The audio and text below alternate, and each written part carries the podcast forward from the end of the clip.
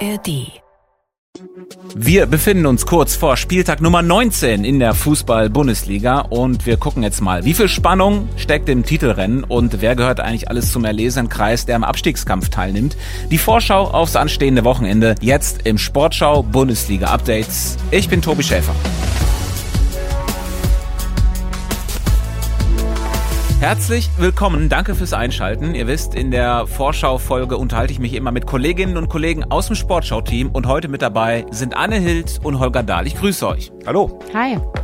Ähm, wir sind alle noch ein bisschen unter dem Eindruck des Nachholspiels Bayern gegen Union von Mittwochabend. Äh, man kann ja sagen, die Bayern wurden vermöbelt und gewinnen trotzdem am Ende mit 1 zu 0. Denn alle sprechen über die Aktion von Unionstrainer Nenad Bielica. Für die, die es nicht gesehen haben.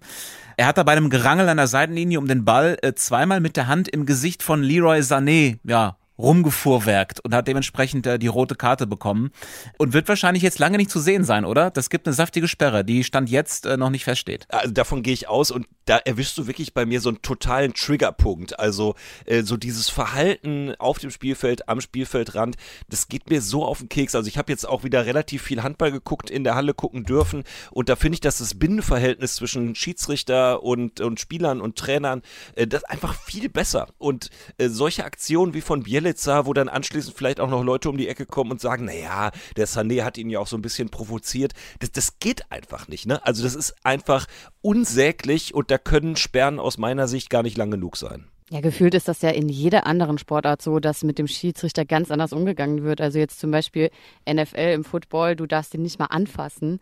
Und äh, ja, die Fußballer sehen das aber alle ein bisschen anders. Und ich finde halt generell, der Ton auf dem Platz ist einfach ein ganz anderer als in anderen Sportarten. Wobei hier natürlich jetzt nicht unbedingt ein Schiedsrichter angegangen wurde, denn das war ja ein Duell zwischen Bielica und äh, Sané, aber ich weiß, was ihr meint. Im Eishockey zum Beispiel ist es ja auch so, da äh, hat man auch größten Respekt vom Schiedsrichter, aber die Spieler hauen sich trotzdem auf die Fresse. Klar, der Fußball kann da viel von anderen Sportarten lernen, aber muss man so weit gehen und sagen, dass Union ihn vielleicht sogar feuern muss? Also wir erinnern nochmal an die Geschichte von äh, dem Trainer Norbert Meyer damals in Duisburg. Der hat äh, Albert Streit eine Kopfnuss gegeben und äh, ist für drei Monate gesperrt worden, was nicht so schlimm war, denn er wurde eh entlassen von seinem Verein. Muss Union jetzt auch reagieren, zumal Steffen Baumgart Nein. ja auf dem Markt ist? Nein, auf keinen Fall. Also so weit würde ich nicht gehen. Mir geht es nur wirklich auf den Keks, äh, dass man immer sagt, Fußball ist ein emotionales Spiel und da kann sowas mal passieren. Nein, das darf nicht passieren und ich glaube, wenn die Grundlinie so wäre, äh, dass einfach alle wissen, dass äh, sowas direkt äh, richtige Konsequenzen hat, äh, dann wäre das grundsätzliche Verhalten auch was anderes. Ja, ich finde, du musst ihn nicht unbedingt wegen dieser Aktion jetzt rauswerfen schaffen. Aber die Frage ist halt, ist er dann überhaupt der Richtige, wenn er sich nicht im Griff hat und Union eben noch im Abstiegskampf steckt? Also da brauchst du vielleicht auch jemanden, der einen klaren Kopf bewahrt. Dann sprechen wir doch jetzt mal über äh, ein bisschen was Sportlicheres und zwar über die Bayern, die eben gewonnen haben und jetzt in der Tabelle wieder nur noch vier Punkte hinter Leverkusen sind. Samstag spielen sie in Augsburg. Was ist jetzt mit der Meisterschaft? Glauben die Bayern noch dran? Leon Goretzka sieht das relativ entspannt. Ich weiß jetzt nicht, ob sich da schon viele mit beschäftigen. Also das haben wir ja auch jetzt eigentlich gelernt aus den letzten Jahren. Ähm, ich habe auch eine Saison ähm, mit einer Meisterschaft beendet, wo wir neun Punkte hinter Dortmund waren. Ähm, von daher, ja, sind wir da jetzt nicht nervös oder so. Aber ähm, klar sind das jetzt, wenn man es genau nimmt, eben ist das kein Abstand mehr, den wir, den wir alleine gerade biegen können durch das eine Spiel. Ähm, und Leverkusen ist sehr stabil, aber der Weg ist noch sehr, sehr lang bis zur Meisterschaft oder bis zum Sommer. Von daher müssen wir erstmal gucken, dass wir unsere Leistungen Woche für Woche wieder abliefern und ähm, unser Niveau hochschrauben. Ich glaube, das sollte aktuell eher unser Thema sein. Ja, der Weg ist noch lang. Wir haben euch da draußen aber trotzdem mal gefragt in der Bundesliga-Update-Abstimmung. Die machen wir jede Woche bei uns im WhatsApp-Kanal der Sportschau. Da war die Frage, werden die Bayern am Ende dann doch wieder deutscher Meister? Und äh, nur 32 Prozent von euch sagen, ja, am Ende wird es so ausgehen wie immer. Die Bayern werden Meister. 28 68 Prozent sagen Nein und äh, votieren dann indirekt natürlich für Bayer Leverkusen. Und ich kenne noch einen, der, der, auch so abstimmen würde wahrscheinlich. Hier, äh, ja genau, das bin ich. Und ich habe euch, für euch auch noch den Statistik-Dial gegeben. Äh, ich bin zurückgegangen bis in die Saison 2014, 2015 und äh, auch wenn ich nach wie vor davon ausgehe, dass Bayer Leverkusen deutscher Meister wird, so schlecht sind die Bayern da gar nicht. Also das klang ja gerade bei Leon Goretzka auch schon mal so ein bisschen durch. Also seit 2014 zum selben Zeitpunkt, also ähm, nach dem 18 18. Spieltag hatten die Bayern nur einmal mehr Punkte. Und äh, sie haben überhaupt nur einmal 44 Punkte ähm, nach 18 Spieltagen quasi auf dem Konto gehabt und das hat nicht zu Platz 1 gereicht. Also es ist einfach eine Sondersituation. Ich will die Bayern nicht schlecht reden. Ich finde, dass sie in jeder Saison mal so Spiele drin gehabt haben wie gegen Werder Bremen, wo sie dann irgendwie nicht performt oder auch das Ergebnis nicht gestimmt hat oder gegen Union Berlin dann halt mal nur knapp gewinnen. Äh, ich würde es nicht so dramatisch sehen. Bayerns großes Pech ist die aktuelle Stärke von Bayer Leverkusen. Ja, man, man hat so den Eindruck, du, du siehst so die Bayern ohne Baustellen, aber ich finde schon, dass es da, dass da ganz schön dicke Luft ist. Also so ein Auftritt wie gegen Bremen, äh, der ist schon alarmierend und wirkt äh, verdächtig gesättigt. Vielleicht ist vielen die Meisterschaft dann doch äh, egaler, als wir denken und die Gedanken kreisen sich um die Champions League und der Kader ist halt extrem dünne. Und jetzt fallen noch Upamecano aus, das ist eine ganz frische Meldung von aus dem Spiel gegen Union. Leimer fällt auch länger aus. Äh, das heißt, da muss jetzt noch ein Transfer klappen und danach sieht es ja auch nicht aus. Ja, also ich kann deine Bedenken komplett teilen. Also es ist nicht alles rosig beim FC Bayern München. Andererseits äh, willst du einer Mannschaft, die irgendwie gefühlt in den letzten 30 Jahren in Folge immer deutscher Meister geworden ist, vorwerfen, äh, dass der Titel vielleicht an Attraktivität verloren hat. Äh, ich glaube schon, dass die einen großen Fokus auch auf die Champions League haben und um jetzt nochmal einen rauszuhauen, ich glaube schon, dass es beim FC Bayern München den einen oder anderen gibt, der sagt, naja, vielleicht wäre dieser Xabi Alonso von Bayer Leverkusen schon der bessere Mann bei uns auf der Trainerbank und dass da vielleicht jetzt auch Aktivitäten in diese Richtung gehen. Also es ist nicht alles rosig beim FC Bayern München, aber im historischen Vergleich ist die Lage gar nicht so schlecht und wirklich nicht ausgeschlossen, dass sie den Turnaround noch schaffen. Ja, die größte Hürde auf dem Weg zum nächsten Titel für die Bayern ist, wie bereits erwähnt, Bayer Leverkusen. Die Werkself spielt am Samstag gegen Borussia Mönchengladbach und äh, dazu habe ich auch die Zahl der Woche mitgebracht. Ne? Unser Datencomputer spuckt ja jedes Mal immer sehr, sehr viele Statistiken aus und heute ist es diese Zahl. 20. Und die bezieht sich auf äh, die Gladbacher, denn so viele Punkte verspielte Gladbach nach Führungen, so viel wie kein anderes Team. Rechnet man die jetzt mal drauf, wäre Gladbach aktuell Tabellendritter. Und wenn wir jetzt das mal neben die Leverkusener Fähigkeit legen, spät doch noch ein Spiel zu gewinnen, wie sie das zuletzt zweimal gemacht haben, dann kann Gladbach am Samstag Leverkusen nicht gewinnen, oder? Dann ist klar, wie es ausgeht. Nee, ich denke auch, dass das richtig schwierig wird, weil Leverkusen einfach in den vergangenen Spielen gezeigt hat, so man ist geduldig, weil man hat dieses Selbstbewusstsein, dass man auch solche Spiele, die vielleicht jetzt nicht so laufen, wie sie in der Hinrunde gelaufen sind, dass man die trotzdem gewinnen kann, weil du eben den Kader hast und auch hinten raus die Kräfte dann noch reichen, um das Spiel noch zu gewinnen. Ja, aber das ist ja auch überhaupt nicht schade jetzt aus Sicht von Borussia schade ist es schon aus Sicht von Borussia Mönchengladbach, aber es ist überhaupt nicht schlimm, denn äh, das ist eine Mannschaft, die im kompletten Neuaufbau steckt und ich finde, äh, dass Seoane da wirklich einen guten Job macht und äh, dass sie halt so viele Führungen verspielt haben und dass sie auch seit Mitte 2022 keine zwei Bundesligaspiele in Folge gewonnen haben. Äh, das liegt einfach daran, dass die Konstanz noch nicht so da ist, aber die kommt und wenn die schon da wäre, dann wäre das eine Mannschaft, die um die Champions League Plätze mitspielen würde. Also auch mal überlegen, wo kommt Borussia Mönchengladbach her? Und ich finde, da, wo sie stehen, ist jetzt völlig in Ordnung. Und da, wo sie stehen, verlieren sie gegen Bayer Leverkusen.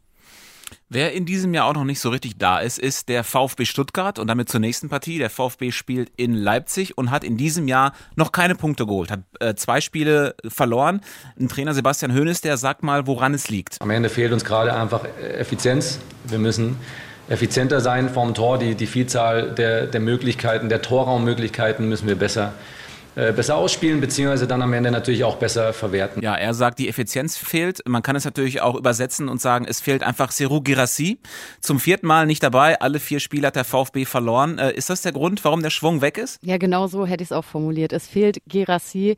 Weil ich finde, sportlich kannst du das ja irgendwo noch ein bisschen kompensieren. Klar, er hat viel mehr Tore gemacht als seine Mitspieler. 17 Tore waren es schon. Undaf kommt danach mit neun Toren. Aber ich finde, was vor allem fehlt, ist diese Mentalität, die die Mannschaft dann hat, wenn Girassi auf dem Feld ist. Das hast du damals gesehen, als er in der Hinrunde verletzt war, zwei Spiele hintereinander verloren. Und dann war Girassi wieder dabei in dem Dortmund-Spiel. Er war erstmal nur auf der Bank und trotzdem hat Stuttgart auf einmal ganz anders gespielt. Und eben auch dieses Selbstbewusstsein, was ich bei Leverkusen eben angesprochen habe, das hat Stuttgart auch mit Gerassi, dass du halt sagst, okay, wir müssen nur ein bisschen geduldig sein, wir spielen uns die Chancen raus und irgendwann steht dann vorne ein Gerassi und macht den rein. Und das hat jetzt in den zwei Spielen verloren. Andererseits muss ich sagen, der VfB steht meiner Meinung nach jetzt genauso da, wie er eben dastehen kann ohne Girassi. Der bleibt ja jetzt wahrscheinlich erstmal noch bis zum Sommer, weil die Ausstiegsklausel jetzt ausgelaufen ist. Aber trotzdem musst du dich eben darauf vorbereiten, dass so jemand im Sommer geht und dass du dann vielleicht nicht unter den ersten vier stehen kannst und dass du auch mal zwei Spiele in Folge verlierst. Und ich gehe davon aus, dass am Samstag ein drittes dazukommen wird. Ja, und ich glaube, wenn wir vor der Saison dem VfB gesagt hätten, zum jetzigen Zeitpunkt kritisieren wir euch ein bisschen, ihr seid aber Dritter, aber wir kritisieren euch trotzdem ein bisschen, äh, hätten sie unterschrieben. Ja, und du musst auch sehen, Stuttgart ist ja auch im DFB-Pokal noch mit dabei, die sind oben mit dabei, auch wenn es jetzt vielleicht ein bisschen weiter runter geht nach dem Leipzig-Spiel. Und ich muss sagen, die stehen viel besser da, als ich das jemals erwartet hätte, weil ich dachte ja, die spielen gegen den Abstieg. Und das ist ein gutes Stichwort, äh, der Abstieg, der Tabellenkeller. Da haben wir ja quasi den Elf-Punkte-Club, Mainz, Köln und Darmstadt, äh, alle mit elf Punkten auf den letzten drei Plätzen. Man könnte meinen, das ist so gut wie entschieden. Es geht nur noch darum, wer sich den Relegationsplatz holt. Oder rutscht auch ein anderer mit da rein. Also es gibt natürlich noch ein paar Namen, die, die in Frage kämen. Aber ich glaube, das sind schon auch so die drei schlechtesten Teams, die wir gerade haben. Ich wäre da sogar noch ein bisschen konkreter und würde sagen, wir haben zwei sichere Absteiger, nämlich Köln und Darmstadt. Und äh, Diskussionen gibt es bei mir nur noch um den Relegationsplatz. Und ich glaube, da können auch noch ein paar andere reinrutschen. Ich sehe ehrlicherweise Darmstadt aktuell sogar noch ein bisschen stärker als den ersten FC Köln. Da, da spricht wirklich gar nichts dafür, dass die irgendwie ja eine Aufbruchstimmung erzeugen. Also sie haben extreme Personalprobleme. Selke, Waldschmidt, Uth fallen aus. Jetzt möglicherweise auch noch äh, Florian Kainz. Also das wäre ja äh, ein Drama, wenn jetzt auch noch der Kapitän fehlt. Der FC hat in den letzten fünf Spielen ein Tor geschossen und man sagt immer so, ja, aber sie geben sich nicht auf. So, das ist ja vielleicht ein positives Signal unter dem neuen Trainer. Das wäre ja auch schlimm, wenn sie jetzt schon keinen Mut mehr hätten. Aber äh, ich sehe das bei Darmstadt zum Beispiel ganz anders, die jetzt ja zuletzt äh, dieses Last-Minute 2-2 gegen Frankfurt äh, geholt haben. Das ist so ein Erweckungserlebnis. Sie haben sich gut verstärkt. Julian Justwan ist gekommen, trifft gleich im ersten Spiel äh, und haben sich natürlich auch darauf eingestellt, dass sie da unten drin stehen und haben deswegen meiner Meinung nach noch eine Chance, auch irgendwie vielleicht doch auch die Klasse zu halten. Aber bei Köln bin ich bei dir. Ja, bei, also ich bin tatsächlich bei beiden Fällen komplett bei euch. Ich glaube, ähm, Köln, die können sich ja auch einfach keine Verstärkung holen. Das heißt, du musst mit dem arbeiten, was da ist und das wird, glaube ich, echt nicht reichen, um die Klasse zu halten. Und bei Darmstadt sehe ich es halt auch schwierig. Also wenn man sich da die Hinrunde anguckt, das macht jetzt auch nicht unbedingt Mut, dass sie da noch eine große Aufholjagd starten. Also ich glaube auch, äh, Köln und Darmstadt werden nur noch darum streiten, wer von beiden Vorletzter wird. Und ich sehe Mainz auch auf dem Relegationsplatz, weil vorne dran Union sollten die das Nachholspiel jetzt auch gewinnen dann wandern die da so ein bisschen weg und Bremen und Bochum sind für mich auch schon raus aus der Verlosung. Also, die Spiele jetzt am Wochenende im Tabellenkeller nochmal zusammengefasst. Mainz in Frankfurt, Köln spielt in Wolfsburg und Darmstadt bei Union Berlin. Alle Spiele der ersten und auch der zweiten Liga, das wisst ihr, kriegt ihr am Wochenende wieder live und in voller Länge zum Hören bei uns in der Sportschau-App.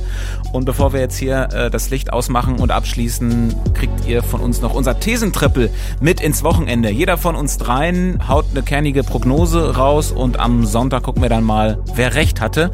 Und Anne darf äh, heute mal anfangen. Ja, für mich ist klar, der VfB verliert am Samstag, also das dritte Spiel in Folge, wird es weiter schwer haben ohne Girassi. Wenn der dann wieder zurück ist, geht es auch wieder ein bisschen aufwärts. Was sagt Holger? Die Bayern haben in der Bundesliga aktuell kein Qualitätsproblem, sondern einfach nur Pech, dass es Bayer Leverkusen gibt. Und ich bin beim ersten FC Köln. Der FC schafft die Aufbruchstimmung wieder nicht. Das Team ist nicht unbedingt zu schwach, aber viel zu harmlos für die Bundesliga. Und durch die Niederlage in Wolfsburg rutscht der FC auf den letzten Tabellenplatz ab. Soweit unser Thesen-Triple. Ich danke äh, Holger und Anne für die Expertise heute. Wünsche euch und euch da draußen ein schönes Fußballwochenende und dann hören wir uns am Sonntag wieder beim nächsten Sportschau Bundesliga Update.